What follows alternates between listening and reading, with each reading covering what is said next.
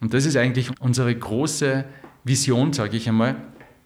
Wir nützen die naturwissenschaftlichen Fächer, um diese Denkweise zu implementieren, mit der Hoffnung, dass sie das für alltägliches Leben dann übertragen, übernehmen können.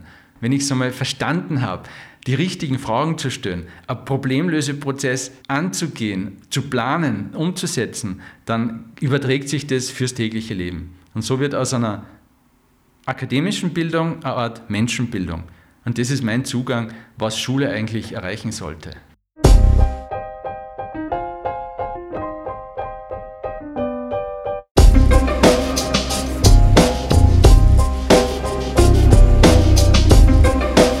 Herzlich willkommen zu Bildungswellen, dem Interview-Podcast zu Bildung und Nachhaltigkeit. Mein Name ist Michael Schöppel und ich darf euch durch die zehnte Folge unseres Podcasts führen. Wir widmen uns aktuellen Entwicklungen im Bildungsbereich, wissenschaftlichen Erkenntnissen und interessanten Perspektiven im breiten Feld der Nachhaltigkeit. Wir diskutieren mit spannenden Persönlichkeiten, was es braucht, damit eine Bildung für nachhaltige Entwicklung gelingen kann. Wenn man an wichtige Fähigkeiten für eine nachhaltige Zukunft denkt, dann landet man schnell beim Thema Problemlösekompetenz. Aber wie können wir eigentlich lernen, kreative Lösungen für die vielfältigen Probleme unserer Zeit zu finden? Kurt Heim von der Pädagogischen Hochschule Oberösterreich hat dafür mit Kolleginnen die School of Creative Solutions ins Leben gerufen. Reale Herausforderungen treffen auf innovative Unterrichtsmethoden und kreative Persönlichkeitsentwicklung. Eine Schule zum Mitmachen und Forschen.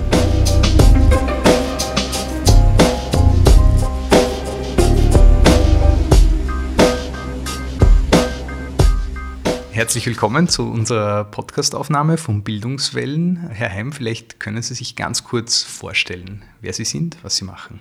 Ja, ebenfalls herzliches Willkommen, Herr Schöppel. Ich freue mich, dass ich da jetzt in dieser Podcast-Sendung unsere Ideen und Ansätze näher bringen darf. Mein Name ist eben Kurt Heim. Ich unterrichte an der Pädagogischen Hochschule Fachdidaktik Chemie und leite den Fachbereich Naturwissenschaftliche Bildung. Gleich rein ins Thema, was ist die School of Creative Solutions? Ja, die School of Creative Solutions ist ein, ein neuer Ansatz, wie Schule funktionieren kann. Im Prinzip haben wir die Idee geboren, dass Schule mehr sein kann, wie eigentlich nur ein Elfenbeinturm, wo Wissensvermittlung stattfinden kann. Wir sind der Meinung, Schule kann sich auch mehr nach außen präsentieren, kann gesellschaftliche Verantwortung übernehmen und hier wirklich einen aktiven Player darstellen, wenn es um Herausforderungen in der Zukunft geht. Es ist ein neues Modell, ein neuer Ansatz, den wir jetzt gestartet haben in diesem Jahr. Im Prinzip ja, ist die Idee dessen schon seit Jahren geboren, aber jetzt gerade mit diesen wahnsinnigen Challenges, die wir jetzt haben, ist die Zeit absolut reif, um wirklich einmal was Neues zu probieren, wie Schule funktionieren kann. Ist das jetzt eine Schule für Schülerinnen oder ist es eine Schule für die Ausbildung von Pädagoginnen und Pädagogen? Beides. Also wir decken alle Bereiche ab. Grundsätzlich haben wir Fortbildungen und Lehrgänge jetzt konzipiert für Lehrkräfte, um jetzt einmal mit diesem neuen Konzept zu arbeiten. Denn es müssen die Lehrkräfte diese Ideen natürlich verinnerlicht haben. Das muss ankommen, das muss authentisch sein. Und dann ist es natürlich die Weitergabe an die Jugendlichen, um sozusagen hier diese neue Idee weiterzubringen. Und wir haben es auch im Curriculum drinnen, das heißt vor allem jetzt im, in der Clustermitte in Salzburg und in Oberösterreich, in Linz, äh, haben wir das Fach divergentes Denken und Problemlösen im naturwissenschaftlichen Unterricht. Und da schließt sich natürlich dann der Kreis, weil wir dann junge Lehrkräfte ausbilden, die dann in die Schule gehen und dieses neue Konzept dann implementieren in eigenen Unterricht, in der eigenen Schule. Jetzt muss ich blöd fragen, was ist denn divergentes Denken? Gute Frage. Divergentes Denken ist jetzt im Prinzip das Pendant von konvergentes Denken. Und konvergentes Denken ist jetzt jene Art von Denken, wo es darum geht, nur eine einzige Sichtweise einzunehmen, wo es nur um richtig oder falsch geht, äh, ja oder nein. Und divergentes Denken ist eben genau das Gegenteil. Das heißt, eine Denkart, wo verschiedene Perspektiven eingenommen werden können, wo es mehr wie eine einzige Lösung gibt, ja, und wo eben dieses sowohl als auch eine gewisse Gültigkeit hat. Und das ist etwas, was im Unterricht in der Schule viel zu kurz kommt, weil Gerade wenn es um Herausforderungen geht, um Problemlösen, wir ja ausbrechen müssen aus diesem geradlinigen Denken, wir müssen dieses Querdenken einschalten. Und ich glaube, man könnte divergentes Denken äh, salopp auch als Querdenken bezeichnen. Also betrachten verschiedenster Perspektiven, Sichtweisen, um aus unterschiedlichsten Zugängen jetzt ein Problem zu lösen.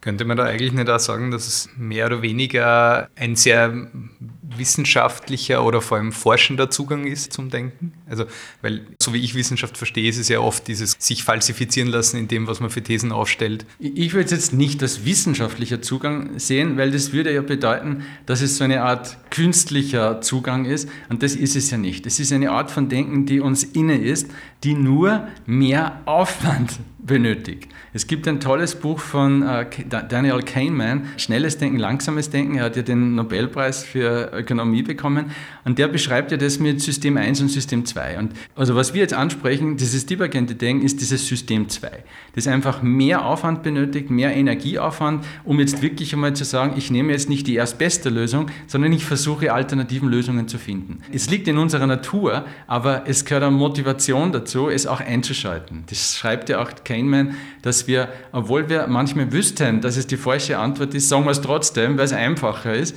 und wir einfach bequem sind, weil einfach unser Energiehaushalt bemüht ist, möglichst immer in Routinen zu arbeiten. Und da wollen wir ausbrechen.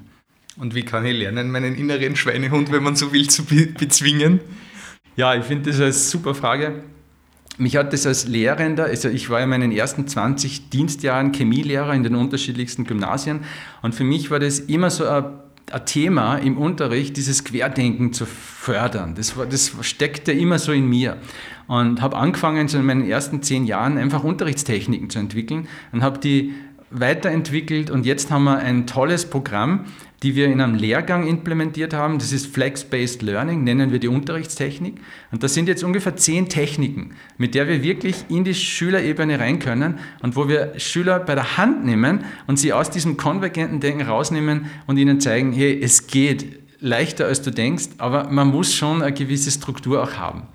Also der Wille alleine ist es nicht, sondern es gehören auch Techniken dazu. Äh, Techniken wie, ich sage jetzt nur ein, zwei, Denkflex, das ist so ein äh, Aufgabenformat, wo wir Jugendlichen eine ganz simple Aufgabenstellung geben und sie sind gezwungen, äh, aus unterschiedlichsten Perspektiven jetzt Antworten zu geben. Ja? Wenn es nur so einfache Dinge sind wie, welche negative Auswirkungen hat eigentlich elektrisches Licht? Das mag jetzt im ersten Moment total provokant erscheinen, weil wir sind doch dankbar, dass es elektrisches Licht gibt. Ja? Aber wenn man jetzt trainiert wird, auf den unterschiedlichsten Kategorien zu denken, nämlich für manche Berufsgruppen ist es eigentlich ein Nachteil, weil sie jetzt Nachtdienst haben, das nicht unbedingt sein müsste. Oder für die Tierwelt ist das manchmal ein negativer Aspekt. Wir wissen Schildkröten, die dann im Prinzip äh, schlüpfen und dann auf die Straße gehen, weil sie das Licht sehen, Physiker nicht mehr den Sternenhimmel betrachten können. Also nur mal zum Beispiel zu zeigen, es gibt Dutzend Perspektiven, die man da einnehmen kann und plötzlich kommt man drauf, ach ja, so dankbar wir sind, dass es elektrisches Licht gibt, gibt es trotzdem Bereiche, die eher negative Auswirkungen haben. Und das sind so Mini-Techniken, Mini- Herangehensweisen, wo die Jugendlichen merken, okay, ich kann jedes Ding eigentlich auch aus unterschiedlichsten Sichtweisen sehen und jedes Ding hat seine zwei Seiten. Und ja, da haben wir jetzt Dutzend äh, Techniken. Eine vielleicht, die ich nur kurz erwähne, weil wir aus der naturwissenschaftlichen Ecke kommen. Wir versuchen ja, die naturwissenschaftlichen Fächer als Trägerfächer für Problemlösen zu implementieren, weil wir glauben, dass es die geeignetsten Fächer sind, weil wir es auch in die experimentelle Ebene bringen können. Nicht nur vom Kognitiven, sondern auch ins Experimentelle. Also auf was wir jetzt wirklich stolz sind, ist eine Experimentierweise, die wir entwickelt haben. Wir nennen sie Flex-Experimente. Flex steht jetzt einerseits für Flexibilität, aber ist auch ein Akronym für flexibles, lösungsorientiertes Experimentieren. Und das ist etwas, was es so nirgends gibt, wo wir ganz gezielt diese Herangehensweise trainieren, mehr wie eine Lösung zu suchen und auch zu implementieren und umzusetzen. Ich gebe Ihnen ein ganz einfaches Beispiel, das jetzt nicht so wissenschaftlich ist, wo man relativ schnell erkennt, worum es geht. Äh, es gibt ein Experiment, wo die Jugendlichen zwei Becher bekommen. Der eine ist leer, der andere ist mit Wasser gefüllt. Und sie haben jetzt die Aufgabe, das Wasser vom einen Becher in den anderen zu bringen, ohne ihn zu kippen. Das heißt, wir bauen da jetzt eine Hürde auf und damit wird aus der Aufgabe eine Problemstellung. So ist es auch kognitiv definiert. Und jetzt, jetzt ist die Herausforderung, wie viele Ideen fallen mir ein, um jetzt das Wasser von da darüber zu bringen? unter der ersten Annahme, du hast alle Materialien, alle Zeit der Welt, also was fällt dir da ein, um in einer zweiten Phase ihnen dann ein ausgewähltes Materialienpool zu geben, so ungefähr 10, 12 Materialien, mit denen sie dann ihre Ideen umsetzen können und auch sollen. Und nicht nur eine, sondern möglichst viele. Und das Spannende ist jetzt, wir haben Jugendliche, denen fällt einmal eine Lösung ein und das war's. Und im Schnitt sind es ungefähr drei Lösungen. Welche Lösung fällt als erstes ein? Oder was kommt am öftesten? Wir haben zum Beispiel auch Spritzen dabei, also aufsaugen und wieder rüberpumpen. Ist eine naheliegende Lösung, ist jetzt nicht schlecht, ja? Äh, geht ja schnell, ist sehr effizient, aber es gibt auch andere Lösungen. Und äh, in unserer Problemstellung gibt es dann ungefähr acht bis neun Lösungen, die man umsetzen kann und circa 20 Lösungen, auf die man kommen könnte.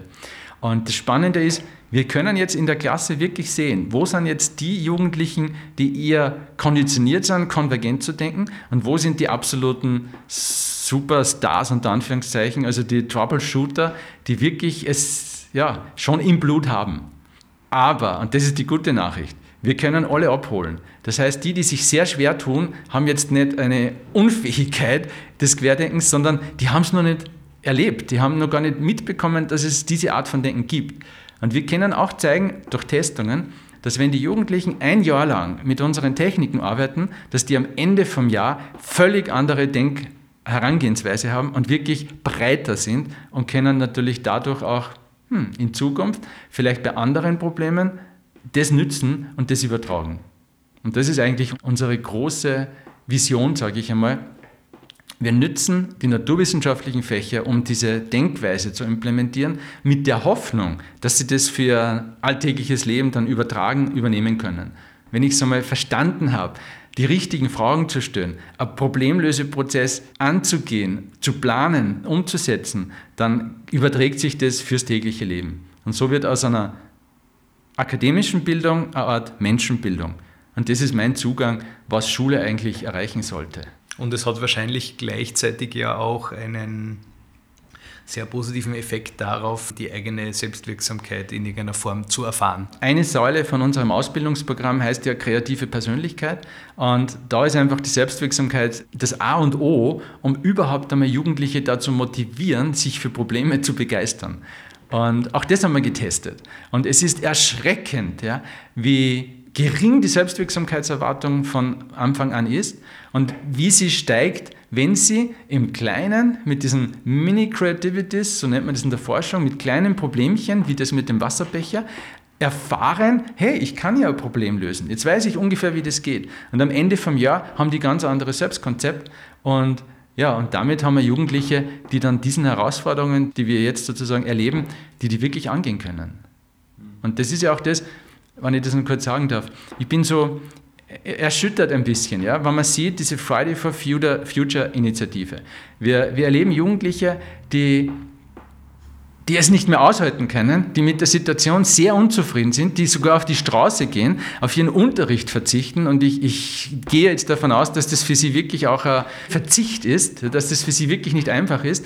Und trotzdem, wenn man sie fragt, wie möchte sie denn jetzt das ändern, dann die Antwort kommen. Und ich habe ein Live-Interview von einer Organisatorin gehört, die gesagt hat, ich weiß es nicht. Ja? Ich weiß nur, es gehört geändert, aber ich habe keine Idee, wie wir jetzt diese Probleme herangehen können. Und das tut meinem Herzen weh, dass wir Jugendliche aus der Schule entlassen, zwar mit Wissen, aber sie keine Werkzeuge bekommen haben, wie man jetzt wirklich herangeht an die Sachen. Und das ist unser Ansatz. Und das soll School of Creative Solutions ermöglichen. Es ist so eine Art Schulprogramm. Direktoren, Lehrkräfte können jetzt das zu ihrem Schulprogramm machen und wir begleiten eine Schule ein Jahr lang im Rahmen einer Seminarreihe, wo wir ihnen das zeigen, wie das gehen kann.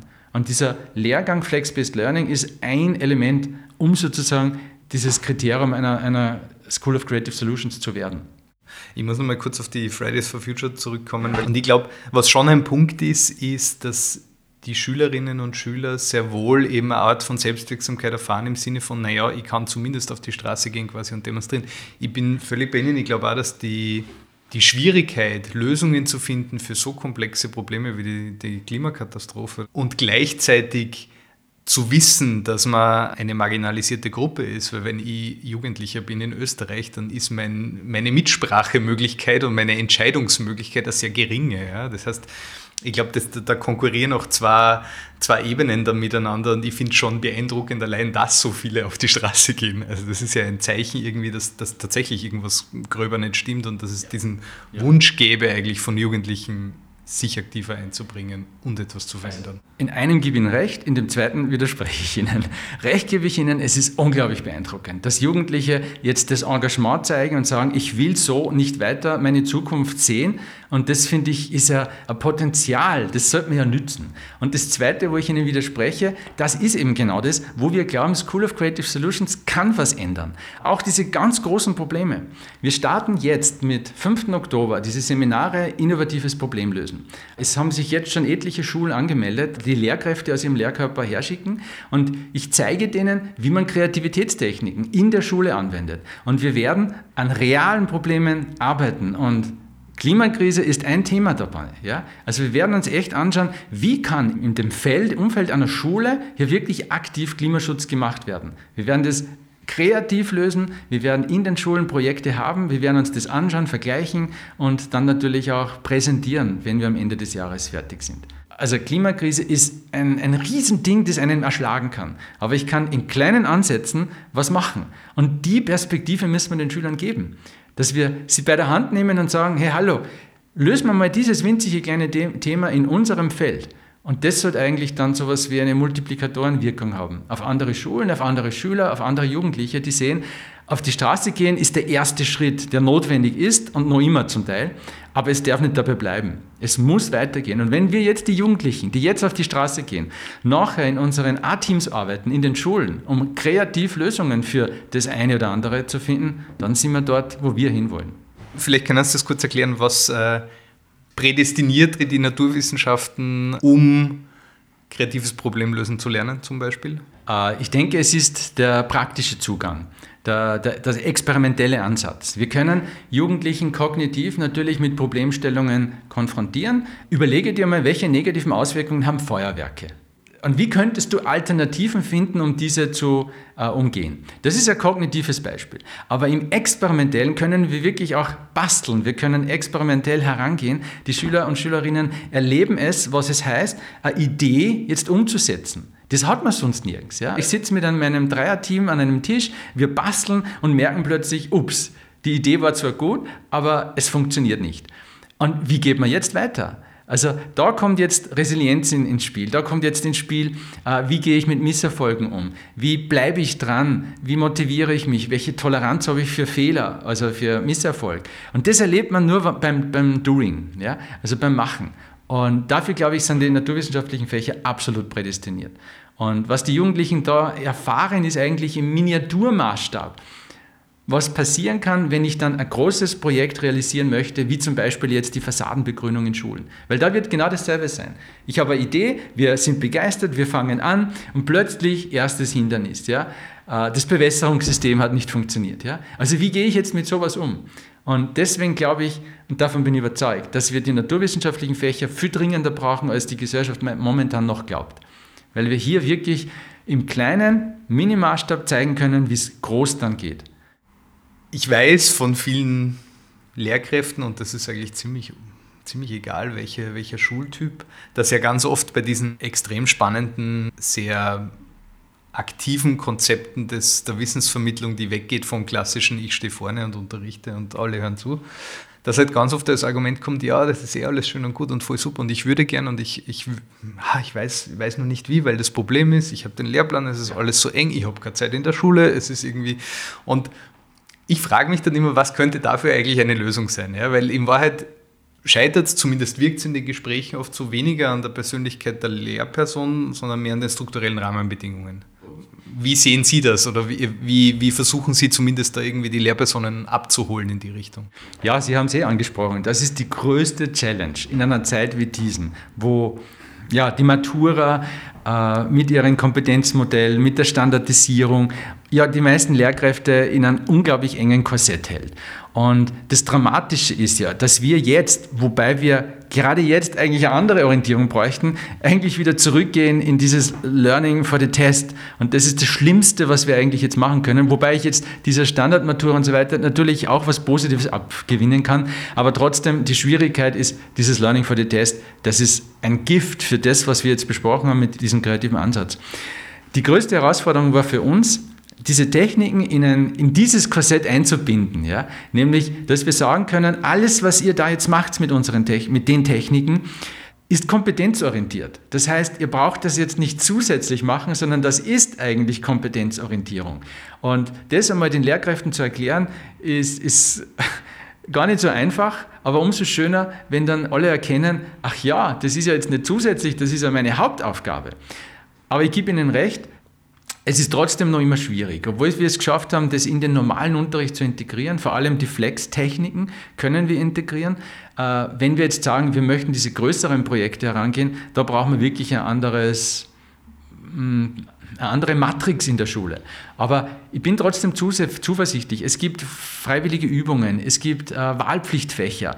Die haben ja jetzt bestimmte Bezeichnungen, die müsste man halt dann einfach nur umbenennen, wo man sagen, wir legen Chemie, Physik, Biologie zum Beispiel zusammen, eine Stunde, äh, alle zwei Wochen, drei Wochen ist ein Nachmittag, wo wir uns dieser Materie, mit dieser Materie beschäftigen. Also so könnte es gehen.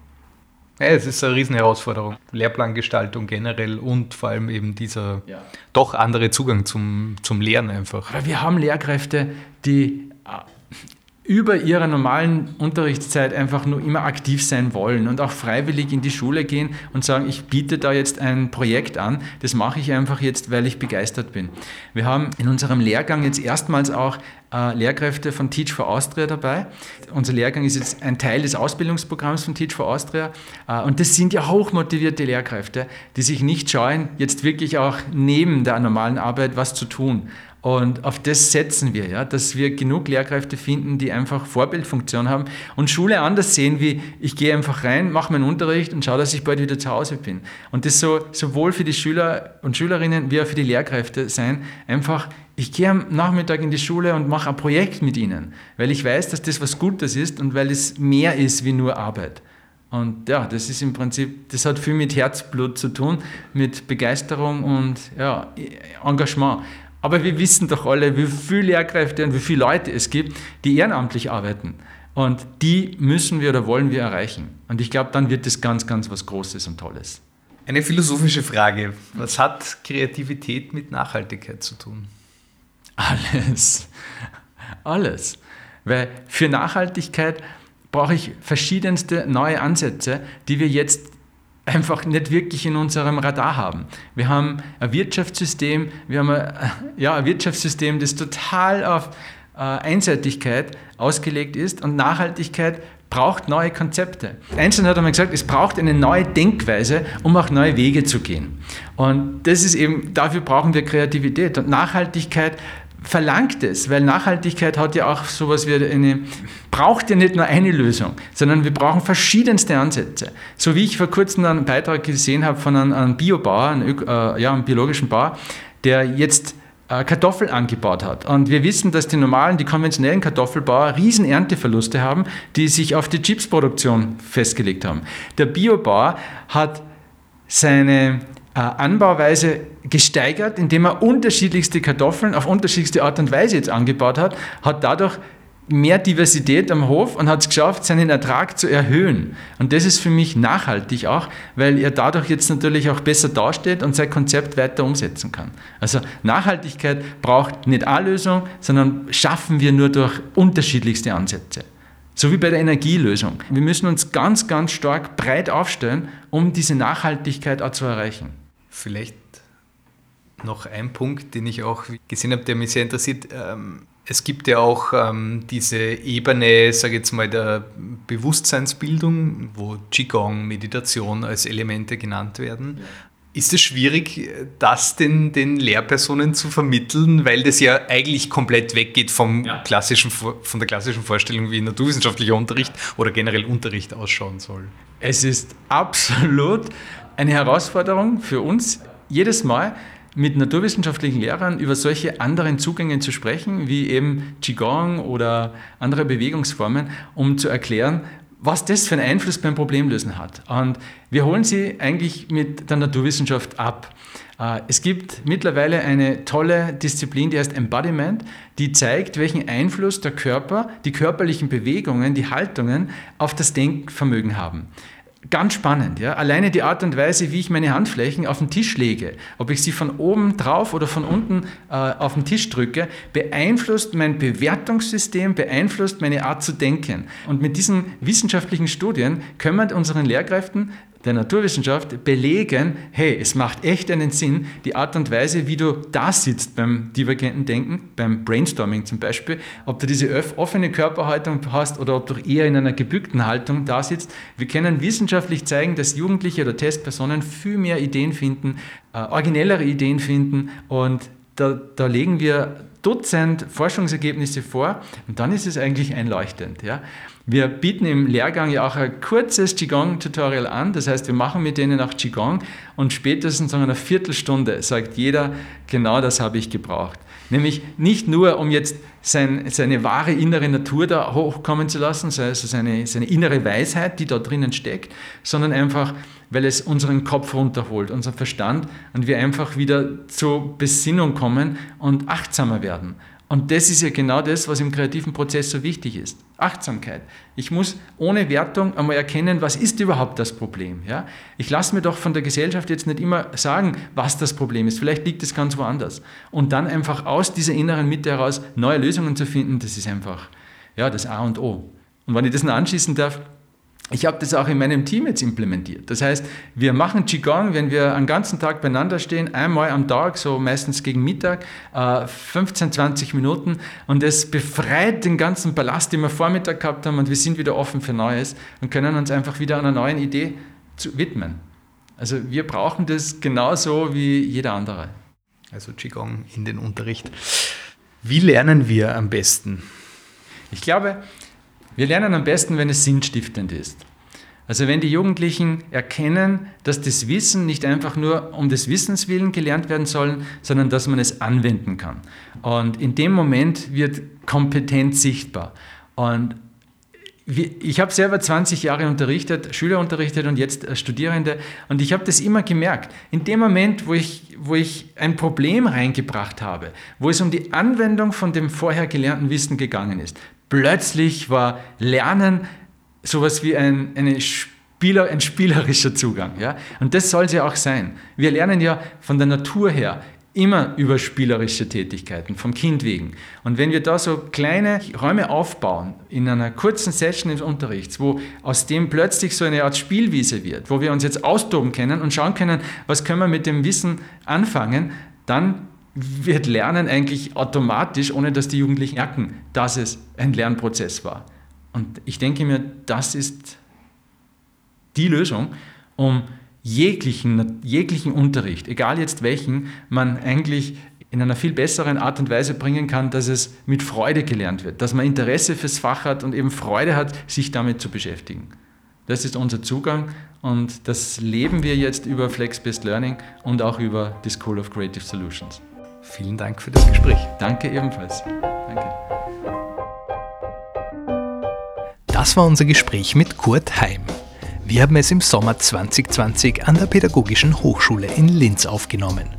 Weitere Informationen zu dieser Folge sowie die Links zur School of Creative Solutions findet ihr in den Show Notes und auf unserer Sendungsseite unter www.umweltbildung.at/podcast.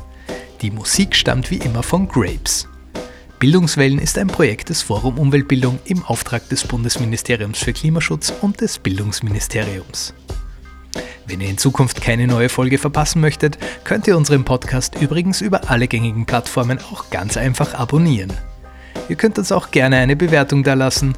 Wir freuen uns nicht nur über das Feedback, sie hilft auch der Sichtbarkeit. Kommentare, Anregungen und Empfehlungen könnt ihr wie gewohnt am podcast.umweltbildung.at senden. Die nächste Folge von Bildungswellen erscheint am 2. April. Bis zum nächsten Mal. Auf Wiederhören.